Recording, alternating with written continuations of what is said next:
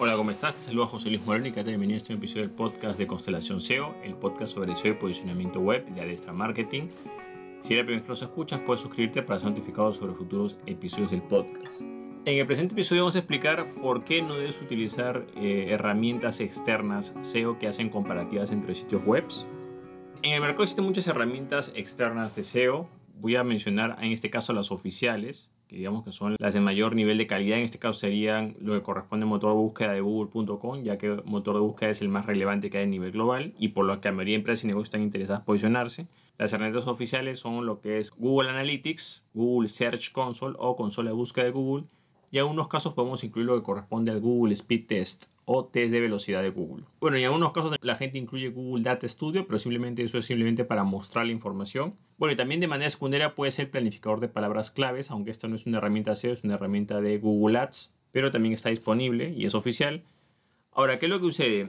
Que en el mercado hay muchas herramientas externas de diferentes marcas, empresas, y muchas de estas empresas, como he mencionado en otros episodios, a veces no dan datos muy exactos. Sencillo, porque simplemente no tienen acceso a esa información. Entonces, ¿cuál es el problema principal acá que ocurre? Que muchas herramientas externas, a no tener datos precisos o certeros, como no es su fuerte, digamos, porque en realidad para tú saber los datos de otra cuenta, el tráfico real tendrías que entrar a la propia cuenta de Google Analytics de esa empresa, lo cual no se puede hacer. Entonces las herramientas te estiman ciertos tráficos, eh, te estiman el tráfico de, un sitio que no es tuyo, pero a veces esos datos no son exactos. ¿no? Entonces, ¿qué es lo que hacen estas herramientas? Juegan mucho con lo que es la comparación. Por ejemplo, la persona entra y dice, bueno, yo voy a comparar el tráfico de mi web con mi tráfico con otras web, voy a comparar las palabras claves que utilizo con las palabras claves que utilizo las otras webs. Entonces entra mucho en el juego de la comparación. ¿Cuál es el problema de comparar datos y de hacer estadísticas y cuadros e indicadores con información comparativa que se distorsiona el verdadero objetivo? Si tu objetivo es mejorar tu tráfico orgánico, posicionarte, estar haciendo ese tipo de comparaciones no te va a servir de mucho porque te estás desenfocando en el indicador principal, que es la cantidad de visitas que tienes provenientes de Google, de lo que corresponde a Google orgánico y cómo ha cambiado de mes a mes eso, ¿no? O las palabras claves que utilizan las personas para llegar a tu sitio web de manera orgánica. Esa información, por ejemplo, está en Google Search Console o consola de búsqueda de Google y la otra información en general la puedes encontrar en Google Analytics.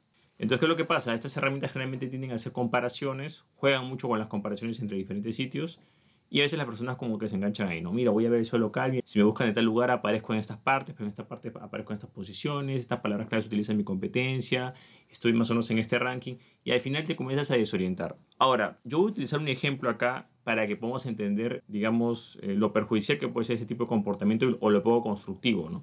Por ejemplo, vamos a suponer que tenemos un hijo en un colegio, ¿no? Entonces, si tenemos un hijo en un colegio, Vamos a suponer que este colegio, las notas que nos interesa es del colegio en donde está nuestro hijo, no nos interesan las notas de un colegio externo, digamos. ¿no? En este caso, si, ojo, esto solo aplica, ¿no? Si realmente tu interés es posicionarte en Google, quizás los datos que deberías fijarte son los que te da el propio Google, no lo que te dan otros sitios externos. Entonces, de la igual manera, en este caso, si tú quieres saber las notas de tu hijo, tienes que en primer lugar recurrir a las notas que te da el propio colegio o la propia escuela no los que te dan sitios externos. Entonces, en este caso de Google, esta información, si quieres saber las palabras claves, deberías ir a la herramienta oficial de Google, que es Google Search Console o consola de búsqueda de Google, o a Google Analytics, que son las herramientas oficiales como tal.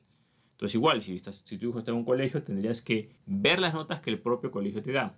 Ahora, ¿cuál es el problema? Que cuando las personas van a herramientas externas SEO, te estás yendo a otro colegio o a otro lugar para que te dé información de tu propio hijo en vez de ir al propio colegio para que te dé las propias notas originales. Entonces, ¿Qué nota vale más? ¿La nota que te da el propio colegio o escuela o la nota que te da un externo que está analizando el desempeño de tu hijo? Por supuesto que la nota que vale más va a ser, digamos, la de tu propio hijo, la que, la que te emite el, el, propio colegio o escuela, porque la nota oficial es la que la van a evaluar. Es importante sacar que esta nota oficial del colegio o escuela es si nosotros estamos interesados en que las notas de nuestro hijo en la escuela que está actualmente mejoren. Ahora, por supuesto que uno puede tener asesores externos que pueden asesorar sobre la educación del hijo, no hay problema, o sea, ese no es el punto, el punto es los datos oficiales, ¿ok? Si nosotros estamos interesados en la calificación o que nuestro hijo pase de año en ese colegio específicamente, con esas notas y con esas normas, tenemos que, en primer lugar, tener como referencia las notas que emite el propio colegio o escuela. Ese es el primer punto, la confiabilidad de los datos.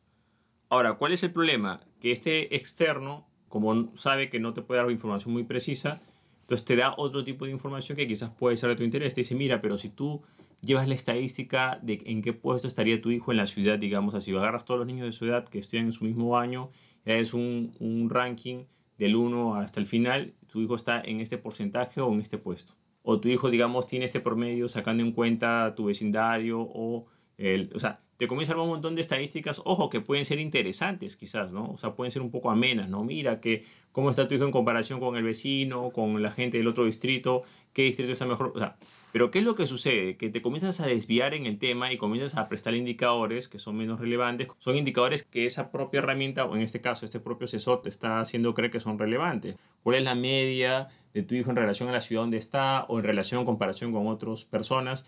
¿Y cuál es el problema? Aquí es lo grave, ¿no? de que en realidad eso no interesa, porque al final lo que interesa es que tu hijo tenga unas notas y que esas notas las vaya mejorando o que vaya mejorando su propio rendimiento académico en base a lo que el colegio oficial diga. Entonces, aquí es donde viene el problema, ¿no? Muchas personas que, o muchas empresas que comercializan herramientas externas de SEO, te venden esos otros datos que ya sabes que no son confiables y te crean otros indicadores y al final te terminas desviando. Y en este caso, si tú te pones a ver que tu hijo está en este ranking, tu hijo está, eh, tiene este indicador a nivel ciudad, a nivel distrito, descuides lo más importante que es enfocarte en las propias notas oficiales de tu hijo y por supuesto que las mejore.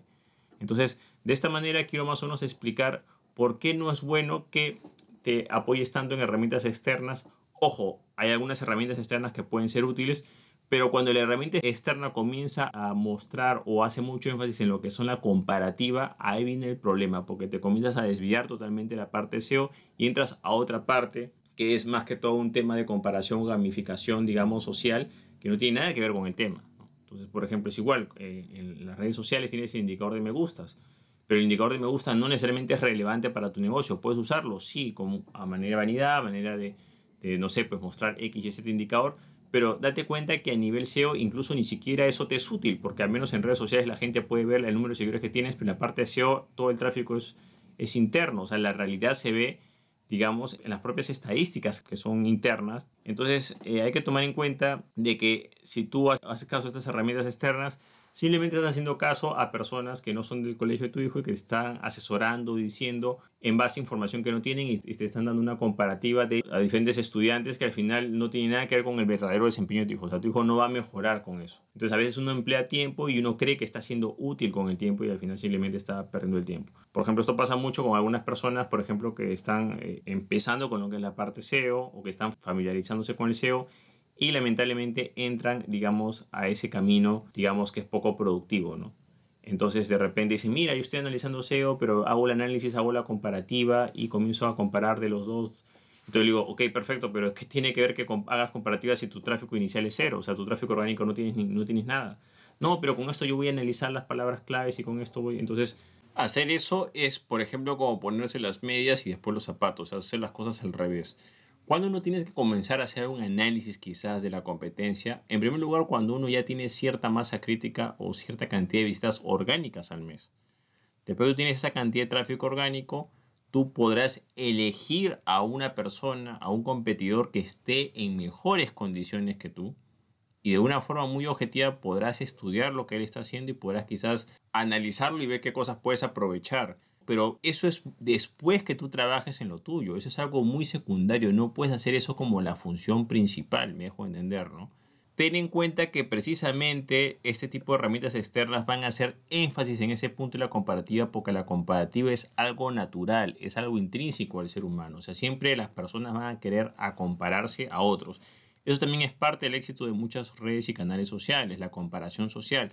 Pero eh, para tu negocio eso no necesariamente va a ser lo más útil. Lo primero es que comience a trabajar las mejores palabras claves. Ojo, de manera inicial son las que tú mismo determinas para tu propio negocio o empresa o tú mismo analizas en base a tus propios productos o servicios. Después que has trabajado algunos meses respecto a eso y comienzas a recibir ciertas visitas orgánicas provenientes de motores de búsqueda, recién tú analizarás tus propias palabras claves y en algún momento podrás quizás hacer un, un análisis externo comparándote con un competidor externo que esté mucho mejor que tú en el tema, pero hacer un análisis externo con muchos competidores de forma inicial, sin ni siquiera tú tener relevancia en ese aspecto, simplemente es desenfocarte. Bueno, pero aquí lo importante es de que te enfoques en lo más importante. Así como en el caso de tu hijo, lo más importante es que tenga buenas notas en el colegio en el cual esté estudiando y que esas notas iniciales puedan mejorar conforme pasa el tiempo. De la misma manera, lo que es tu sitio web debería aumentar su tráfico orgánico proveniente de motores de búsqueda, o sea, tráfico de buscadores no pagados, debería mejorarlo mes a mes e ir analizando las diferentes palabras o frases claves que el propio Google Search Console o la propia consola de búsqueda Google te va diciendo que están llegando a tu sitio web o que podrías aprovechar. Bueno, de esta manera hemos visto algunas desventajas que hay al utilizar herramientas SEO que hacen comparativas a nivel de sitios web. Espero que te gustado este episodio. Si te gustó, no te olvides hacer clic en me gusta, dejar tu comentario en la parte de abajo, compartir el episodio y por supuesto suscribirte al podcast. Así mismo, si tienes alguna duda o consulta sobre lo que es SEO y posicionamiento web, Puedes contactarte conmigo visitando el link que es en la parte de abajo que es adestra-marketing.com, adestra con h-marketing.com y podrás contactarte conmigo de manera personalizada para ver cómo podemos ayudarte en lo que corresponde al SEO posicionamiento web de tu empresa o negocio. Bueno, eso es todo conmigo, muchísimas gracias y estamos en contacto. Hasta luego.